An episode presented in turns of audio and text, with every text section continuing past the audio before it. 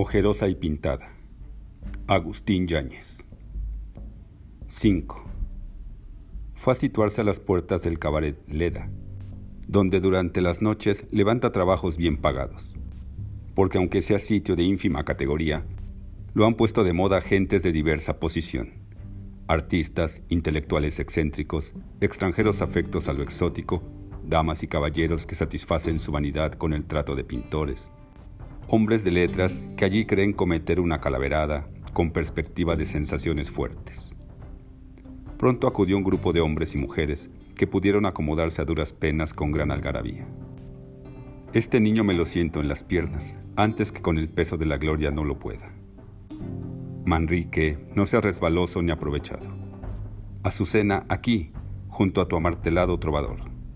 Aquí cabemos los tres, apretaditos, Nomás tú recórrete un poco, no seas tan expansivo. Eso ya no es triángulo, es promiscuidad. Cállate, cura, y tú, Martita, cuidado de hacerme allá atrás la vida de cuadritos con ese músico mustio que lleva la música escondida. Maestro, llévenos primero a las calles de Atenas, dijo el que se había sentado junto al chofer. ¿Por qué no me dejan a mí primero, que ya es bien tarde? replicó una de las mujeres. Yo insisto en que vayamos al estudio de Martínez. Tiene algunas botellas, buenos discos y, desde luego, claro, su inspiración admirable, que nos deleitará. ¿Aprobado? En fin de cuentas, todavía no son ni las tres. Baraunda de afirmaciones y negaciones. Yo francamente no puedo, dijo una de las mujeres. Ya ven que nunca me hago atrás. Mañana he de estar temprano en los estudios para resolver muchas cuestiones pendientes pues el lunes comenzamos el rodaje, como les contaba. Lo que es tú, hace mucho tiempo que has comenzado a rodar. Qué chistosa, contra envidia, caridad, como aprendí cuando era chica. Uy, cuánto tiempo habrá pasado. Óyeme, para broma ya está bien, que bastante cargada has estado toda la noche y he sido bastante prudente ante tus impertinencias. Haya paz entre los inmortales, alumnas de Zeus, como canta el Rapsoda. Yo no puedo tolerar más. O me dejan a mí primero o acompáñame tú, Guillermo. Tomaremos el primer libre que pase. Eso sí, no, chulita. Al niño nadie me lo quita de aquí. Cuando menos antes de que llegue la fama y me lo arrebate. ¿A poco crees que me asusta andar sola en la calle a estas horas? ¿Cómo lo voy a creer? Imagínate. ¿Ven ustedes cómo no es posible? Te daremos gusto. Vamos primero a Shola y cambiemos onda para terminar contentos la velada. ¿Quién habla de terminar sino hasta que los dedos del divinal Eos espolvoreen oro sobre nuestras cabezas? Eso parece calembur, pero es néctar de los dioses. Néctar escocés deberías traer. Lo hallaremos en el estudio de Martínez. En fin, cambiemos onda. Nos comemos a quién si ya nos hemos comido a medio mundo. Cómete a ti mismo. Ya ves que no hemos querido hablar de tus últimos versos en toda la noche. No quiero suicidarme con veneno Mejor hablemos de tus últimos éxitos. Así será como una muerte a tiros. Martita, ¿qué te parecen los martillazos con que éste quiere revolucionar la música? ¿No eran mejores aquellos interminables bostezos con que traía locas a todas las mecanógrafas de México? A mí no me han hecho la digestión los prójimos que hemos comido desde hace rato. De todo México hemos murmurado. No te salgas por la tangente. ¿Quieres que me salga por la portezuela? No hay duda, se acabó el gas qué sosos estamos. Las conversaciones en voz baja frustraban el propósito de hacer participar a todos en un tema. Sin embargo, insistía en voz alta el hombre que acababa de hablar. Y a propósito de Portezuela, Martita, ¿quién era ese moscón que tuvo la impertinencia de sacarte a bailar una tanda entera? ¿Necesitas mucho saberlo, apóstol del amor libre? Pues es un pintor polaco y algo así como príncipe de la antigua nobleza en su país. Hombre interesante, de cualquier modo. El que había interrogado bostezó ruidosamente. La pareja que viajaba en el asiento delantero venía platicando sobre una próxima temporada de ballet. Me harías un gran servicio si le hablaras. Ya te digo que quieren reducirme el subsidio a la tercera parte de lo prometido. Cuando todo está listo y yo he cerrado compromisos con el grupo, el vestuario, las partituras. Estoy en un callejón sin salida, decía la mujer. No tengas cuidado, estoy seguro de arreglar el asunto y darte buenas cuentas, respondía el hombre. ¿Serio? De atrás podían escucharse fragmentos superpuestos de conversaciones. Ya pasó el tiempo de trabajar solo por amor al arte. Por cada hijo un divorcio. Lleva cuatro, y los frutos son almacenados en la casa complaciente de sus padres. Ella dice que así lo exige su vocación artística. En el cine, como en todo, lo difícil es triunfar por el talento y no por las debilidades. Lo interesante es que los cuatro maridos que lleva, el poeta, el pintor, el abogado y el violinista, son sin excepción personas excelentes, como sin duda será excelente el que viene en turno. Bueno, si yo hubiera querido seguir ese camino, no hay quinto malo. Más vale camino que vereda, como aprendí de chica. En cambio ella, por más que hace, no consigue salir de su mediocridad como cantante, ni siquiera en el radio. Celebridades a base de publicidad, que pasan como aerolitos cuando se les acaba el apoyo. Y la pareja delantera. Hay más discolerías entre las muchachas, a mí misma, que las he hecho, tratan de meterme zancadilla. No hay una que no se crea la Pavlova y sienta que yo le usurpo la dirección y el sitio de primera figura. Todavía insistía en voz alta el fallido animador de temas generales. ¿Ustedes qué opinan de Diego como publicista? ¿No es más morrocotudo que como pintor?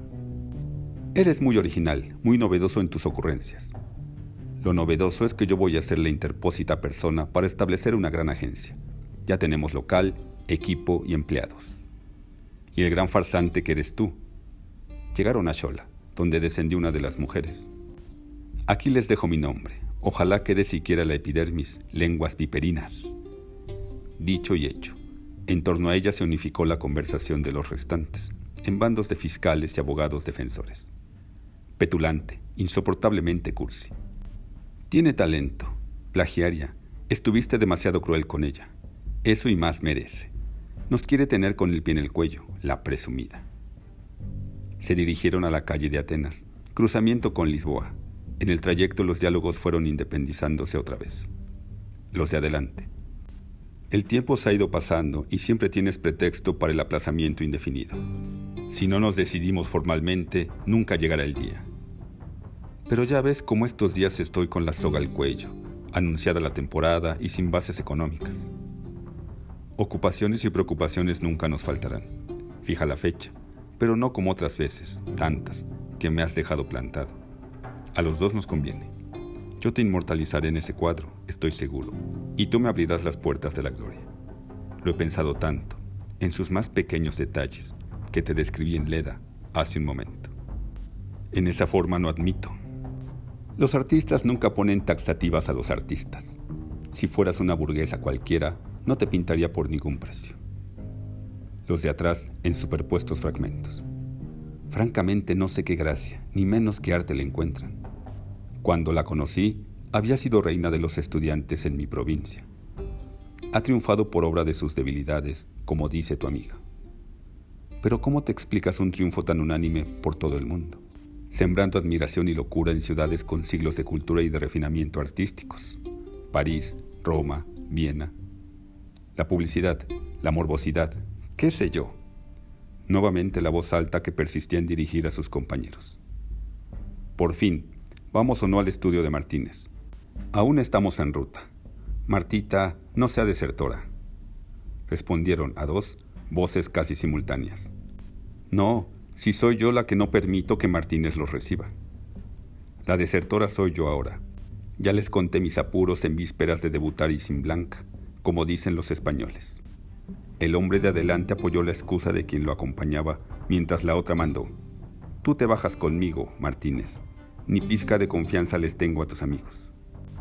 Unánimes, las pullas de si se dejaría mandar, si lo avergonzaría, si resistiéndose a complacerla terminaría Martita por acompañarlos, impulsada de celos. ¿Celos yo? ¿De quién? ¿Y por este? La risa nerviosa y luego la voz convulsiva. ¿Celos acaso de ti, Mirella? Rompió la mujer en una carcajada mecánica. El coche se detuvo. Subieron de tono las provocaciones. Dispénsame, pero he de marcharme violentamente a casa. Estallaron aplausos. Te vas inmediatamente, mas no con estos. ¿Por qué te callas, Mirella? La voz era rabiosa. No me gusta meterme en líos ajenos. Mira nomás la mosquita muerta. De cualquier modo, él es libre, pienso yo. ¿Te quedas o no? prorrumpió la voz tajante. Me marcho. No hagas el papelito, es ridículo. Sonó una bofetada, zarandeó una mano, chilló la mujer de adelante. Se abrió la portezuela, se mezclaron risas e injurias. La mujer que lloraba trató de bajar en persecución de su agresora. Se lo impidieron, ordenaron seguir a Popotla, frente al árbol de la noche triste. La miserable me ha rasguñado el rostro y por poco me arranca la cabellera. Afortunadamente es auténtica. Sales ahora con tus bromas de mal gusto, cura infernal. No, a Popotla no, por favor, chofer, a la colonia Cuauhtémoc, en la calle de Lerma. ¿Cómo? Pues ¿por qué crees que Martínez dejó plantado a su tierno amor? Ahora viene lo bueno, la lucha entre pintor y músico. No me vas a dejar con la barrera comprada y sin corrida. Deberías estar orgullosa de despertar la misma furiosa pasión de estos dos genios que te acechan. Cayeron en el vacío las palabras. Tras una pausa, el hombre añadió, La verdad, yo no creí que te le revelaras a la gatita, ni que te revelaras como gente de carácter. Nuevo mérito ante los ojos de la eximia bailarina con cuya compañía nos gloriamos. Eximio quisiera ser tú, mas no hay modo que dejes de serlo, dijo con seco tono la mujer. Los hombres persistían en callar. Eres espiritual, exclamó el hablador. Soltó la risa. Esperó a que terminara el obstinado silencio. Volvió a reír. Los rivales acechan, deseando que el curioso impertinente agua que el ala y me marche. Díganlo con confianza, por más que me pese no ser testigo del encuentro. Hace mucho tiempo me muero por ver cómo hace el amor nuestro esclarecido y mustio músico, y más frente a un competidor tan temible como nuestro no menos esclarecido, aunque sí resbaloso pintor. En verdad no me explico tu fama de don Juan Martínez. Martínez Tenorio, es cosa que siempre me ha hecho reír, aunque asimismo pensar. Silencio sepulcral, señores. En vista del éxito, señor chofer, no vacile, llévenos a Lerma. Bien que la eximia bailarina sea la primera en desear ir a Popotla, porque como el músico ha dicho en muy solemnes ocasiones, la ilusión de su vida es hacer vibrar su cuerpo entero, pies, piernas, brazos, alma, como un viento como una llama al viento en alas de su inspiración al compás de su música, en el soplo de su genio apasionado por ti. ¿Voy bien o me devuelvo? ¿Te interpreto con exactitud, Martínez? ¿Quieres callarte, imbécil? exclamó el hombre de adelante. La herida respira. Oh, tú también deseas inmortalizarte, inmortalizando la etérea figura de la llama. Para terminar, yo también deseo la inmortalidad cantando en versos egregios tus ritmos milagrosos las tres personas del verbo, yo, tú, él, con sus plurales masculinos. El hombre de adelante volteó con furia. Te prohíbo que hables una palabra más. Auxilio, socorro, divina Euterpe. Hubo un momento de silencio. El hablador no pudo resistir. Por otra parte, no conviene que nos abandones, oh celestial criatura, porque yéndote y sin el acicate de quedar bien ante ti, en vez de disputar sobre quién pague la cuenta del coche, como sucedió en Leda, me la van a encajar a mí. Entonces es tiempo de que te bajes, libre de deudas. Lo dicho, les estorbo. Pero considérenlo bien. ¿Qué harán sin quien pueda mitigar el choque de sus pasiones? Me necesitan, me necesitan. Seré yo el que me baje, dijo el hombre de adelante. Y el hablador, decide tú, inmortal Euterpe. Apiádate del temeroso silencio que guarda el mustio músico. Yo por mí los invito. Bravo, así se habla, gran hombre de recio carácter, digno de una oda pindárica, discípulo del piadoso Eneas. Prefiriendo la orden femenina, el chofer caminaba por el paseo de la Reforma. Tome su derecha en la próxima glorieta, exclamó la mujer, con que al fin, lo irremisible, casi al mismo tiempo se dejó escuchar el otro. En serio, me gustaría que vinieran al estudio. Apiádate del piadoso Eneas y de Píndaro. Pierde cuidado, mañana sin falta le hablaré. Y no eches en olvido la cita. Hablas dando las cosas por hechos, en tono de imperativo categórico. ¿Vas a dejarte, músico inmortal? Esta vez no prosperan tus intrigas, afirmó la mujer en el momento de despedirse. Simuló gimotear el hablador. Cuando la mujer, con salameros ademanes, traspuso y cerró la puerta por donde había entrado. Y ahora, ¿qué harán los tres santos varones o los dos esforzados campeones que por capricho se quedaron sin dama, vale decir, sin miel y sin jícara? ¿Nos iremos a acostar sin pena ni gloria? Qué guajes, por su capricho, como si no hubieran visto que tenían más ganas que ustedes. ¿Acaso envanecida por saberse disputada de los dos el espectáculo de que nos hemos perdido? El chofer esperaba órdenes. Mira, lo que has de hacer es ir sacando la lana. Veamos. ¿Cuánto de aquí al árbol de la noche triste y luego a la plazuela de Los Ángeles, o viceversa? Más el sitio en que quieras que te dejen, impertinente. Yo aquí me bajo. Echa la cuenta por el chofer, al hablador le tocó contribuir con siete pesos. Alegó en son de broma no traer dinero. A los bruscos requerimientos del pintor, extrajo un billete de a cinco, que le fue arrebatado. Aquí me bajo también yo, dijo el músico. Yo también, agregó el pintor. ¿Cuánto debemos entonces? Que sean doce pesos. El vuelto del escote, pidió el impertinente. Aquí están quince, liquidó el pintor. Otra vez me hicieron magia. Y ahora, en el caballo de San Fernando, adelante.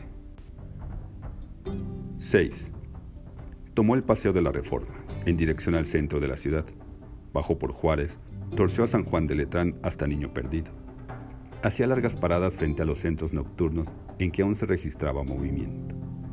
No quiso aventurarse más allá del cruzamiento con la calle de Claudio Bernard y regresó por la misma calle del Niño Perdido. En el salto del agua lo abordó un individuo de traje negro, corbata de moño y estuche de violín bajo el hombro. Dos pesos a la plaza de Miscalco. Tres cincuenta. Hombre, se ha considerado. ¿No ve cómo está la vida y los salarios por el suelo? Usted ha de saberlo.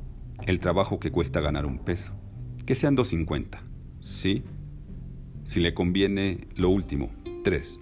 Usted sabe lo que cuestan las dejadas a estas horas. Conmigo no hay riesgo, un pobre músico. Lo último, tres. Y puso el pie en la marcha. Vamos, pues.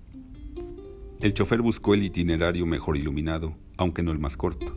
A cada paso recordaba el dinero que traía consigo y los peligros de asalto. No era dado a platicar con los clientes, constriñéndolos a monologar, cuando, como el violinista, entraban en confidencia al frustrarse su empeño por el diálogo. Yo trabajo hasta estas horas, o más tarde con frecuencia, en el mil y una noches. ¿Usted ha estado alguna vez allí? Es horrible, y hay momentos de volverse loco y querer pegarse un tiro. El humo de cigarros, de malos alientos, de sudores durante horas y horas, sin ninguna ventilación, casi a oscuras, todo apretado de no darse un paso, a lo que añade usted la música continua de dos orquestas, el vocerío interminable, la clase de gente que concurre, la grosería confianzuda de las fichadoras, de los cantineros, mozos y dueños del antro. Antro, sí. Como el chofer se limitaba a oír sin hacer comentario, el músico prosiguió. Siempre nos hacen las cuentas a su modo, aunque cubriéndose para no tener dificultades con el sindicato.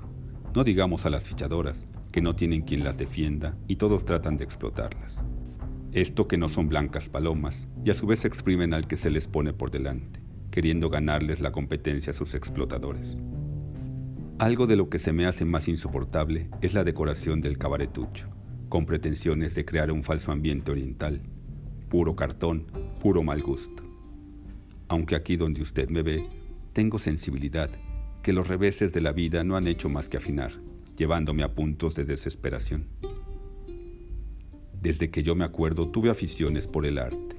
Muy chico entré al conservatorio y fui la admiración de maestros y condiscípulos. Llegaron a llamarme niño prodigio y antes de cumplir ocho años hice mi primera presentación en público.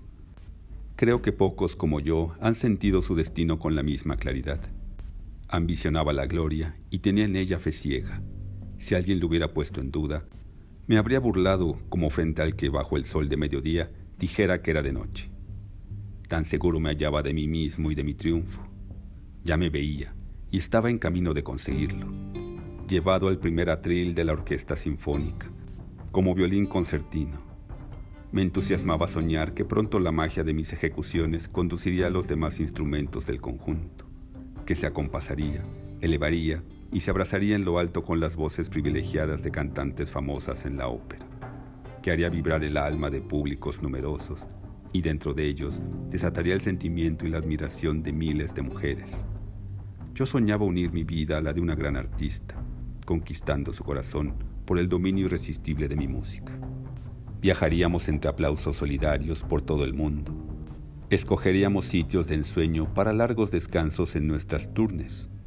Yo había visto así muchos casos de parejas famosas que me alentaban a estudiar día y noche sin descanso. El violín era mi obsesión y yo era un artista al que sin discrepancia se le concedía un porvenir halagador. Sin embargo, tenía que trabajar para sostenerme. Me tentó el dinero. Lo ganaba con facilidad entre aplausos fáciles. No tuve fuerzas para desechar esos éxitos y perseverar en el camino duro. Caí en la tentación de ligarme con una mujer atractiva, pero vulgar. Usted sabe cómo son esas cosas. Cuando el hombre quiere escabullirse, no puede. Los hijos, el hábito, las dificultades de toda especie. Crecieron las exigencias y por tanto el abandono de mi disciplina artística. Me di a tocar sin ton ni son en cualquier parte, sin mayor estudio, fiado en mi disposición y en mi buena escuela. Pero esto se pierde, y de aquel niño prodigio solo queda un violinero que de trabajo en trabajo ha caído en un cabaretucho de mala muerte, sin perjuicio de agarrar otras chambas en el día, cuando se puede, a pesar de la desvelada, el cansancio y el aburrimiento de mi vida. Llegaban a la plaza de Miscalco. 7. Temeroso de complicaciones, o por lo menos de que lo forzaran a llevarlos en tramos gratuitamente, procuraba no detenerse junto a los policías y hasta donde era posible eludía encontrarlos, pues bastantes dolores de cabeza le habían dado. Entre la espada y la pared, las acechanzas de Lampa por otro lado, con sus invenciones inagotables, para burlar la experiencia de policías y choferes, darles golpes inesperados, usarlos por parapeto, sacarles pie adelante, divertirse con sus fallidos estratagemas y corajes a cada lance de audacia. Por unos y otros acosado, extorsionado, maleante, cómplice o encubridor, sospechoso cuando menos ante la policía. Y para el AMPA, soplón, quinta columna, barbero, faldero, alcahuete, sábana, pito, pial, collón, corredor, correchepe, farol, aguador, mosca muerta. Cosas del oficio. A cada paso el peligro, sobre todo a estas horas de la noche. Ser madrugado por unos o por otros. Tener miedo, corbearse a pesar de la costumbre, de los muchos años de ruletear y conocer el juego de policías y ladrones, tanto como a los personajes, aquellos rutinarios, torpes, ágiles ingeniosos estos cuando no asaltado, mordido, cuando no detenido, amenazado, forzado a la complicidad, al silencio. Fatalismo. En cualquier oficio hay riesgo. Uno también se divierte birlándolos, con algo de detective y algo de bandido. Digo, de sus astucias, porque un centavo ajeno, a Dios gracias, como se dice, ah, eso sí no. Pero ahora, con estos casi 150 pesos que me arden, y a primera hora los abonaré a la cuenta del coche. Si me agarran en curva, policías o ampones, da lo mismo. ¿Cómo los chasquearía?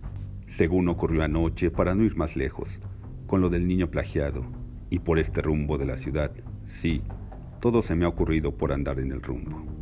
Esa sí fue faena, me da risa recordarla, pero no cuando los apuros. Y que andaba en el enredo la banda de la chata, que yo no acabo de conocerla, ni uno puede acabar de creer que se llegue a esos escándalos con los hijos, porque al fin uno tiene otros principios. Mejor no pongo gasolina por aquí, no sea que suceda. Casi siempre allí hay policías a estas horas, para no entrar en averiguaciones. Antenoche comenzó así la cosa después de habérmeles escabullido a los que llevaban al niño. Lo sacaron de sus pensamientos, asustándolo varios individuos portadores de guitarras, detalle que lo tranquilizó así como el sitio a donde querían que los llevara, la plaza de Loreto, y el oír campanadas en una iglesia vecina, cosa que, junto a descubrir en las calles a los barrenderos madrugadores, le infundía calma, viendo llegar el final de la jornada. Decidió entonces poner gasolina. En efecto, encontró allí policías que lo miraron de reojo. Pasó lulando la ambulancia de la Cruz Verde, cuyo encuentro durante la noche lo angustia desde este chico, irremediablemente más las campanas, los barrenderos, los madrugadores, la conversación y rasgueos a bordo lo ponían a seguro. ¿Quién sabe si se le esperen los compadres? ¿Dónde no? Decía uno de los pasajeros. Y hasta temo que alguien se nos adelante. Porfirio, por ejemplo, los dueñas o Pascual. El chiste que la portera nos abra pronto, para darles la sorpresa cuando todavía estén dormidos. ¿Dónde piensas que hayan pegado el ojo en toda la noche? Yo me despedí después de las once, y la comadre atareadísima, terminando el ropón, echando vueltas a la cocina para que no se quemara el pastel. Bonita fecha para los compadres, como quien dice, santo, boda y bautizo al mismo tiempo. Ese sí es matrimonio. Llegando y arrancándonos con las mañanitas. Rasgueaban las guitarras con pulso más firme. Pronto desembocaron en la plaza de Loreto. La masa de la enorme cúpula emergía sobre la indecisa claridad. En los árboles cantaban los pájaros, las luces de la iglesia se habían encendido. Cuando se acercaron al domicilio, percibieron alegres acordes. Lo que pensábamos, ya se nos adelantaron y todavía no son las cinco. Nos madrugaron, esto sacamos por confiados. Abierto el gran portón, del fondo llegaban ahora con claridad las notas de las mañanitas. Uno de los pasajeros invitó al chofer. Ande, venga a tomarse con nosotros una canela. No lo entretendremos, es el santo de una comadre.